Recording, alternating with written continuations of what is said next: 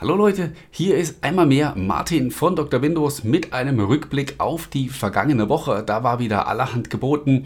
Das Ende von Microsoft Mixer wurde angekündigt. Die Microsoft Stores bleiben für immer geschlossen.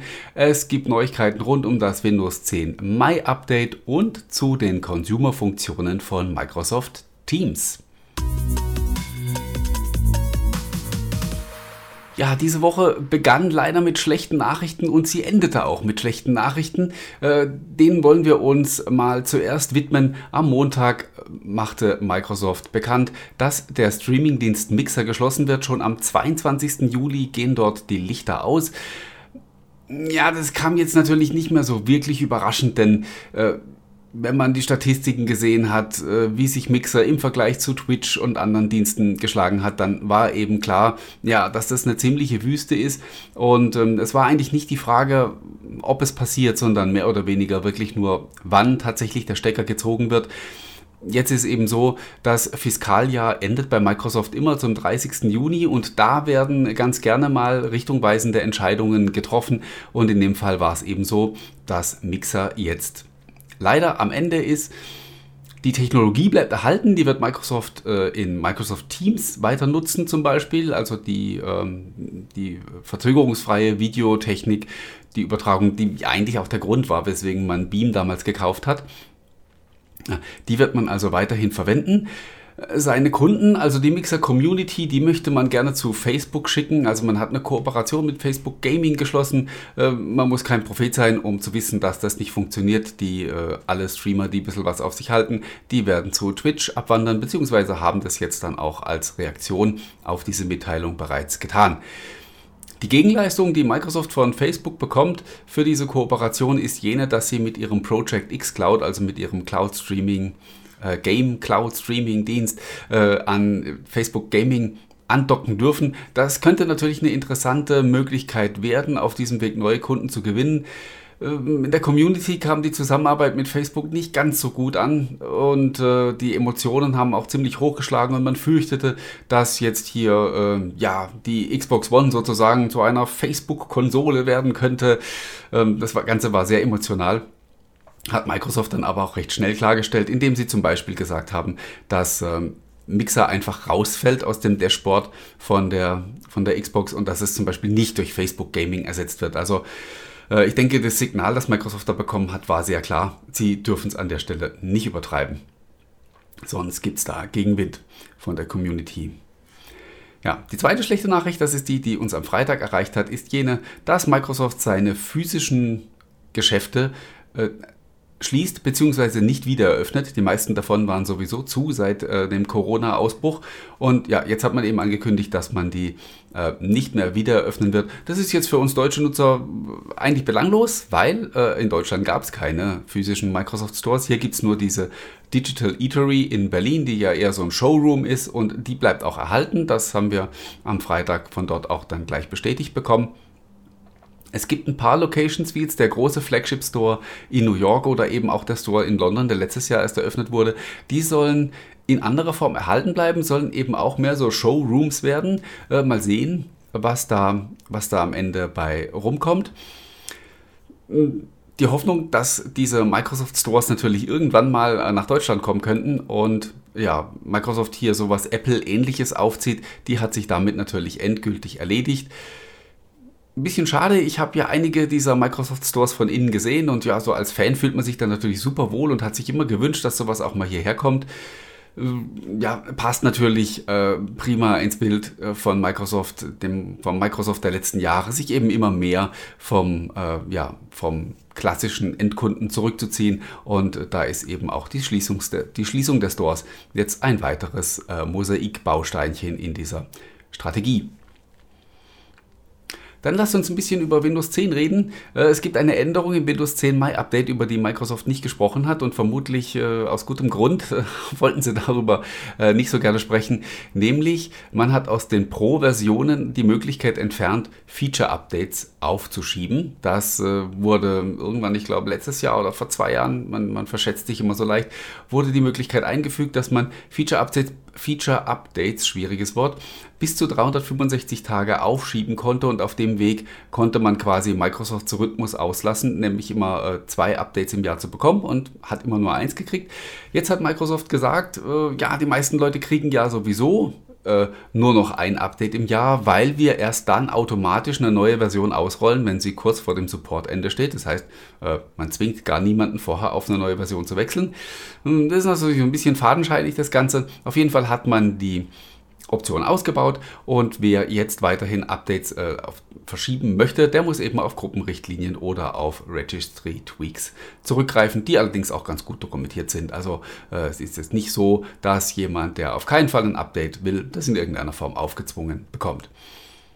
Dann gab es noch was Zweites, was ganz interessant ist. Äh, beim Windows 10 Mai Update. Man hat nämlich äh, etwas nachgereicht, was ursprünglich nicht drin war. Und zwar geht es da um, um äh, Touch-Optimierungen. Wir reden hier nicht um eine Erweiterung des Tablet-Modus oder ein Ersatz, sondern das sind äh, Funktionen, die neu hinzugekommen sind, die sich gezielt auf Convertibles bzw. Two-in-One-Geräte beziehen. Wenn ihr also bei einem Convertible die Tastatur nach hinten wegklappt oder wenn ihr sie an einem, an einem äh, Two-in-One-Gerät, wie jetzt Beispiel beim Surface Pro, wenn ihr die Tastatur trennt, dann werden automatisch diese Touch-Optimierungen aktiv. Äh, die sorgen zum Beispiel für einen etwas größeren Abstand von den äh, Icons in der Taskleiste. Ähm, Cortana oder die Suche werden als Symbol dargestellt, einfach um da auf der Taskleiste ein bisschen Platz zu sparen. Die Bildschirmtastatur wird automatisch eingeblendet. Der Explorer wechselt in ein touchfreundliches Layout. Also nur so kleine Tweaks, die man da vorgenommen hat, die man im Juni mit dem Patch Day Update nachgereicht hat. Keiner hat es gemerkt. Ich bin die Woche zufällig drauf gestoßen über einen alten Blogpost von Microsoft von Anfang Mai, äh, wo mir die Fußnote aufgefallen ist, wo drin stand, dass sie im frühen Sommer diese, diese Features ausliefern werden. Habe ich dann auch eine Nachricht drüber geschrieben. Dann haben die Leute in den Kommentaren geschrieben, hey, äh, das ist doch schon da. Und äh, dann habe ich nochmal nachgeforscht und konnte dann eben feststellen, dass man das mit dem Juni Patch Day bereits ausgeliefert hat. Steht dort tatsächlich auch im Changelog, also wer lesen kann, ist klar im Vorteil. Mir ist es nicht aufgefallen und sonst anscheinend auch niemandem, sonst hätte das früher natürlich schon seine Runden durch die entsprechenden einschlägigen News gedreht. Was auf keinen Fall jemand verpasst hat, war, dass äh, Microsoft Teams mit den Consumer-Funktionen an den Start geht. Ihr erinnert euch vielleicht, im März hat Microsoft die Consumer-Version von Microsoft 365 angekündigt und in diesem Zusammenhang auch gesagt, dass man Teams jetzt für Privatnutzer attraktiver machen möchte. Das Ganze soll erst im Herbst losgehen. Deswegen kam es ein bisschen überraschend, dass jetzt schon die, die, Vorschau zumindest davon angekündigt wurde. Das betrifft die Microsoft Teams App für iOS und Android. Unter iOS ist das entsprechende Update, das man benötigt, sogar schon unterwegs. Ein paar Leute haben es schon erhalten. Unter Android muss man noch ein bisschen warten. Also alles, was ich euch gleich erzähle, werdet ihr mit hoher Wahrscheinlichkeit noch nicht vorfinden, wenn ihr jetzt dann sofort in eure Teams App reinschaut. Wie gesagt, ihr müsst das entsprechende Update abwarten, äh, mit dem das dann möglich ist. Ja, äh, was könnt ihr dann tun? Ihr könnt mit eurem privaten Microsoft-Konto natürlich äh, Gruppen anlegen mit Familienmitgliedern, Freunden und so weiter. Könnt dort drin chatten, könnt untereinander telefonieren, könnt Gruppenkonferenzen abhalten, auch mit Video, wie man das halt eigentlich so von Teams so kennt. Dann wird es ein Dashboard geben, das so ein bisschen so die Schaltzentrale sein soll. Ähm, da seht ihr zum Beispiel den Kalender, ihr seht ähm, Aufgaben, die anstehen, die an euch oder an andere delegiert wurden. Bilder und Videos und Dokumente, die geteilt wurden, ähm, werden euch hier eben in einer schönen Übersicht äh, dargestellt. Ja, man könnte meinen, das ist so die Light-Version von diesem Family Hub, von dem, von dem wir vor, in grauer Vorzeit ähm, schon mal äh, gehört haben. So ein bisschen was findet sich da tatsächlich in diesem Dashboard-Layout äh, dann auch wieder. Natürlich könnt ihr auch Dokumente erstellen. Ähm, Office ist natürlich nativ da an der Stelle integriert. Ihr könnt Word-Dokumente, Excel, PowerPoint oder was auch immer dort anlegen äh, und könnt es auch gleich mit anderen Personen äh, teilen. Wenn ihr wollt, könnt ihr auch euren Standort freigeben. Das heißt, dann sehen alle Leute, die mit euch in einem Team bzw. in einer Gruppe sind, eben, wo ihr euch gerade aufhaltet. Und last but not least gibt es noch einen Tresor, nennt er sich, für vertrauliche Daten. Ihr könnt dort zum Beispiel bestimmte Informationen, die äh, ja, so ein bisschen geheim sind, die aber trotzdem jeder in der Familie wissen darf, könnt ihr da hinterlegen. Also zum Beispiel ein, ein WLAN-Passwort oder ähnliche Dinge. Und natürlich könnt ihr auch innerhalb diesen Gruppen äh, Aufgabenlisten erstellen, könnt euch untereinander Aufgaben zuweisen, könnt also den Kindern da reinschreiben, dass sie aufräumen sollen oder jemanden zum Einkauf schicken, Einkaufen schicken. Äh, ja, eurer Kreativität sind da äh, keine Grenzen gesetzt. Ich bin mal sehr gespannt, wie das Ganze angenommen wird. Das wird sicherlich jetzt kein, äh, keine Konkurrenz zu WhatsApp oder anderen weit verbreiteten äh, Messengern sein. Äh, was sind eigentlich andere weit verbreitete Messenger? Gibt ja nur WhatsApp. Egal. Ähm, ja, das ist eher so, eine, so, so, ein bisschen, ja, eine bisschen erweiterte Form auch für Leute, die vielleicht ein bisschen mehr wollen und die dann auch äh, bereit sind, sich da ein bisschen einzuarbeiten. Ich bin da echt mal gespannt, äh, vor allen Dingen auch welchen Weg, dass man da weitergeht. Damit sind wir am Ende, haben aber noch eine letzte erfreuliche Meldung. Äh, Wer es vielleicht noch nicht mitbekommen hat, ähm, es geschehen noch Zeichen und Wunder. Amazon hat eine Prime Video App für Windows 10 veröffentlicht. Unglaublich, kaum wartet man ein paar Jahre, schon ist sie fertig.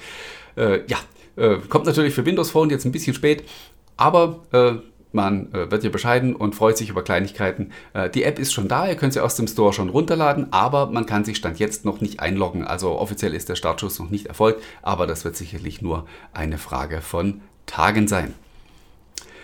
Keine Frage von Tagen, sondern von Wochen ist es, bis wir uns wiedersehen. Ich werde äh, kommende Woche mich für zwei Wochen in den Sommerurlaub verabschieden. Das heißt, ihr werdet äh, sicherlich reichlich lesen von mir auf Dr. Windows. Äh, trotzdem, na, ne, so richtig Urlaub hat man ja nie. Aber der Wochenrückblick als Video und Podcast wird in dieser Zeit ausfallen. Dann bin ich zwischendurch ein Wochenende zu Hause und dann ein Wochenende wieder weg. Äh, mal sehen, vielleicht schaffe ich das zwischendurch, mich bei euch zu melden. Ansonsten wundert euch bitte nicht, wenn ich mich erst wieder äh, am 2. Augustwochenende bei euch melde. Ähm, bis dahin, zumindest auf diesem Weg, eine gute Zeit. Bleibt gesund, passt auf, euch, passt auf euch auf, habt einen tollen Urlaub, wenn er bevorsteht ja, habt einfach eine tolle Zeit. Vielen Dank einmal mehr fürs Zuschauen oder Zuhören und bis zum nächsten Mal. Bye bye.